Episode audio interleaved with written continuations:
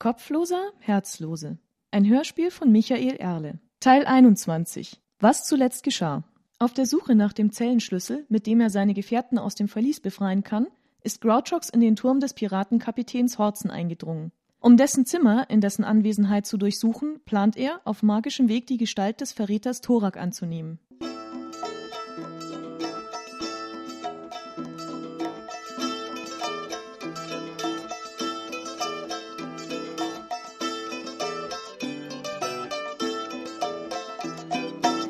Er lauschte ein letztes Mal hinauf in Richtung des Wachzimmers, hinab zum Eingang und an der Tür, hinter der er nur gedämpft Stimmen vernahm. Niemand schien sich zu nähern, also lehnte er sich mit dem Rücken an die Wand, schloss die Augen und ließ alle Gedanken los. Wie üblich schossen ihm die absurdesten Gedanken durch den Kopf, von mondbeschienenen Blumenwiesen über die bunten Banner eines Gauklerzelts bis zu grauen Flusskieseln. Er ließ der Springflut seiner Vorstellungen freien Lauf, bis die Bilder etwas ruhiger wechselten. Dann konzentrierte er sich auf die Erinnerung, die er von seinem Vorbild hatte. Thorak, wie er ihm das Messer stahl.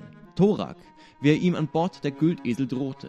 Thorak, schlafend unter Deck im Hafen von Kanchan, beim Beladen, in der Herberge, am Morgen nach einem Saufgelage. Seine Augen, die krumme Nase, das Muster seiner Narben, seine Hände, die Kleidung, Haare, Zähne, Fingernägel. Er fasste all dies zusammen und stellte sich den entstandenen Gedanken Thorak gegenüber. Der Pirat war Erinnerung, war Geist. Der Geist war Grouchox und Grouchox war Thorak. Und was ist, das kann auch so scheinen. Denn alles Sein ist Schein und vice versa. So verdeutlichte er sich, so meditierte er und betete es sich vor, bis er selber daran glaubte. Dann öffnete er seine Augen und blickte über die klobigen Nasenflügel an sich herab. Verändert sah er aus, mit massigeren Schultern, größerem Bauch und raueren Händen. Am unteren Rand seines Blickfeldes standen die Haarspitzen seines Bartes aufwärts und die tiefe Stirn engte die Sicht nach oben hin ein. Er bewegte sich vorsichtig, drehte Kopf und Oberkörper soweit er konnte, um seine Rückseite betrachten zu können. Au, wei, biss er sich stumm auf die Unterlippe. Da war ihm ein Schnitzer unterlaufen. Der Pirat war zwar komplett, es fehlte kein Stück und es lugte auch nirgendwo ein Stück Grouchox durch die magische Larve, aber er war sich fast sicher, dass der echte Tora keinen Schwanz am Steiß hatte. Zu viel an den Hund gedacht, ärgerte er sich und suchte nach einem Weg, das auffällige, verräterische Stück zu tarnen. Den Zauber zu ändern war ihm nicht mehr möglich, denn den Kobolden sei es geklagt, hatte er das nie gelernt. Er hatte auch keine Lust zu warten, bis die Hexerei von selber verging und er es von neuem probieren konnte. Um den Fehler zu verbergen, musste er sich seine Jacke um die Hüfte binden, dann pochte er an die Tür und trat ein. Drinnen erleuchtete ein Feuer im Kamin und zwei Kerzen auf dem Tisch das Zimmer. Die Decke, die rund vier Schritt hoch war, blieb im Dunkeln. Horzen und ein blonder Pirat in einem grünen Leinenwams blickten von einer langen Liste auf, die sie eben noch mit Hilfe einer Feder bearbeitet vorbereitet hatten. Sonst befand sich niemand in dem Raum. Der Schelm konnte mit einem raschen Blick erkennen, dass einige der schönsten Stücke von der Güldesel tatsächlich hier lagen. Sein prachtvoller Degen lehnte an einem Stuhl, dafür war der Seesack nirgends zu finden. Wie hatten die Piraten diese Kostbarkeit nur übersehen können? Der Anführer der Piraten trug an seinem Gürtel einen großen Ring, an dem mehrere klobige Schlüssel hingen. Er legte sein Schreibwerkzeug zur Seite und wartete ab, was der Neuankömmling ihm zu sagen hatte. Schweinerei! Äh, Schweinerei! Die kleine rote Ratte ist ausgebüxt, wie ich gesagt habe. Ist uns in die Arme gelaufen, als sie eins von den Booten klauen wollte. Was? Wie ist denn das passiert? Was weiß ich? Wahrscheinlich hat er sich durch die Gitterstäbe gezwängt. Er stinkt nach Butter und ist schlüpfrig wie ein Aal. Was hat das denn damit zu tun? So rutscht er besser durch. So was weiß man doch. Wie kam er zu der Butter? Das war sicher der Wächter. Hat Gold dafür genommen, dass er die Vorratskammer plündert. Dann hat er weggeschaut oder ist eingeschlafen, als der Knirps stiften gegangen ist. Wir schmeißen ihn am besten dazu, zu dem Pack. Äh, wer kommandiert hier? Bring mir den Wächter und den Knirps. Und ich entscheide. Wozu das denn? Rein ins Loch mit Ihnen. Gib mir den Schlüssel und der korrupte Verräter darf eine Nacht mit seinesgleichen schlafen. Ich halte Wache. Mir entgeht sicher keiner. Vor allem nicht, wenn ich ihn vorher in die Mangel nehme. Du hast gehört, was zu tun ist. Los! Grouchox überlegte sich, ob er sich an einer Taschendieberei versuchen sollte, um doch noch an den Schlüssel zu kommen. Zu riskant, entschloss er. Jetzt, da wir gerade über das begehrte Objekt geredet haben, achtet er gut darauf. Und er sieht nicht aus wie einer, dem man leicht was stibitzt. Na gut. Er machte auf dem Absatz kehrt, um das Zimmer zu verlassen. Hey, was hast du denn da? Grouchox erstarrte mitten im Schritt und drehte sich langsam wieder um. Wo? Da, am Arsch. Das? Meine Jacke? Ah, das meine ich nicht. Den Buckel da. Was? Ich hab doch keinen Buckel. Runter mit der Jacke. Wenn ich herausfinde, dass du hier was gestohlen hast. Bockmist, ich stehl doch nicht. Die Jacke ist von den Wächtern oben im Zimmer. Runter damit! Was meinst du? Die Wächter im Zimmer? Sind die nicht auf dem Dach? Grouchox, der sich schon Sorgen gemacht hatte, dass er jetzt aufflog, sah auf einmal wieder Land. Er entknotete die Jacke und tat so, als wollte er sie abnehmen. Währenddessen legte er den Köder aus, von dem er hoffte, dass Horzen ihn schluckte.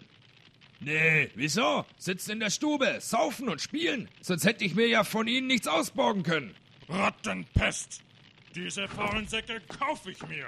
Er stapfte an Grouchox vorbei zum Ausgang, riss beinahe die Tür aus den Angeln und rannte zwei Stufen auf einmal die Treppe hinauf.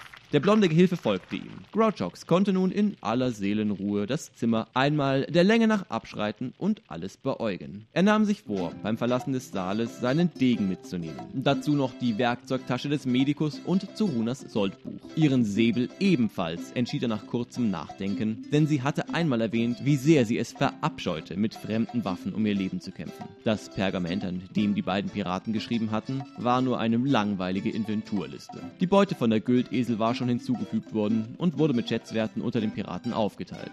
Langweilig. Besser war da schon eine große, bunt bemalte Truhe an der Wand neben Horzens Sitz. Sie war verriegelt, hatte aber nur ein einfaches Schloss, das dem Schelm mit seinen fingerfertigen Manipulationen nicht lange standhielt. Im Inneren befand sich die Bettwäsche des Piratenführers, seine Seekarten, persönliches Zeug wie der Lieblingsbecher, das Geschirr und ein oder zwei prunkvolle Wamse, eine Samtkappe und ein silberbesetzter Filzhut.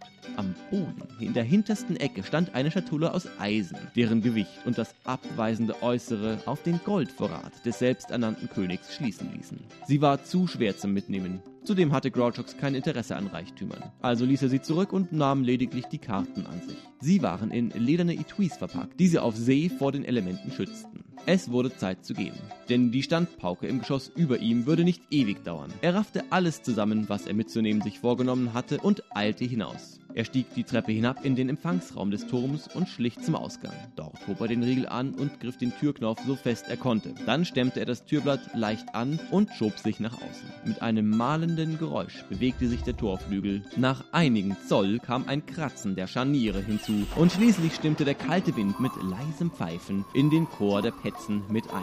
Doch die Tür war offen. Wie ein Schatten löste sich der Schelm von der rauen Turmwand und huschte in die Nacht.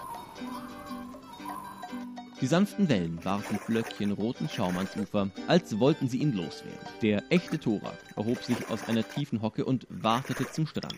Rinnsale von Wasser flossen aus seinem Bart und seinen Kleidern, doch es waren klare Rinnsale. Die Spuren seiner Verbrechen hatten sich im Meer verlaufen. Ihr einziger Zeuge war nun das Magenknurren der Haie. Der Söldner kam ans Trockene und wartete in der wind- und sichtgeschützten Nische eines großen Felsbrockens darauf, dass er nur noch tropfte, nicht mehr triefte. Um sich warm zu halten, sprang er auf und ab und kreiste mit den Armen. Seine Lippen wurden dennoch nach einer Weile blau. Dann und wann hielt er inne, um zu lauschen. Als er zufrieden war, dass er keine Fährte von Wassertropfen mehr hinterließ, eilte er in Richtung des Piratendorfs. 50 Schritte davor verfiel er in seinen üblichen breitbeinigen Gang. Er erreichte die Hütten, machte wie zufällig einen großen Bogen um die Stelle, wo er den Wächter enthauptet hatte, und näherte sich der Rückseite der Schmiede. Hier spähte er durch die Ritzen eines verrammelten Fensters. Nach einer Minute hatte sich noch immer nichts gerührt und er begann, mit dem grauen Messer in der Fensterritze nach einem Verschluss zu suchen. Er fand die Keile, mit denen der Fensterdeckel von innen im Rahmen eingeklemmt war, und schlug sie los. Der Deckel fiel auf der Innenseite zu Boden. Thorak duckte sich und wartete ab, ob jemand Alarm gab oder ihn ansprach. Doch keine der Türen öffnete sich und niemand eilte herbei, um nach dem Rechten zu sehen. Er stieg ins Innere des Raumes und versuchte sich im Dunkeln zurechtzufinden. Die Werkzeugleiste des Schmiedes war an einer gemauerten Wand neben der Esse. Dort tastete er sich die Reihe der metallenen Griffe und Stiele entlang, bis er das Gesuchte fand. Er nahm ein Brecheisen aus seiner Halterung und verließ die Schmiede durch das Fenster. Dann schlich er durch die Schatten zum Eingang der Gefängnisgrotte, öffnete mit einem verstohlenen Blick umher das Tor und schob sich hindurch. Drinnen brannte noch immer kein Licht, und so tastete er sich auch hier durch das Dunkel, bis er an seinem Ziel angelangt war. Heda! Hey, Güldesel! Was gibt's? Ich bin's, Thorak. Wir müssen von hier verschwinden. Du? Sind wir dir wieder gut genug? Hauptmännin, sei nicht so. Ich musste doch mit den Piraten gemeinsame Sache machen. Sie waren uns ja über. Es ging zu schnell, um euch noch zu warnen. Aber ich wusste, dass Horzen niemandem was antut. Jetzt können wir uns alles wiederholen, ohne dass wir noch mehr Blut verlieren. Und mehr. Na, das darfst du mir erklären. Hab ein Brecheisen hier. Ich hol euch raus. Wir besorgen uns Klingen und stürmen im Schutz der Nacht den Turm.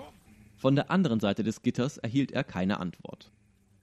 Torak tastete am Schloss herum, bis er die geeignete Stelle gefunden hatte. An dieser setzte er das Brecheisen an. Kannst mir glauben, Zuruna. Warum sollte ich euch sonst rausholen?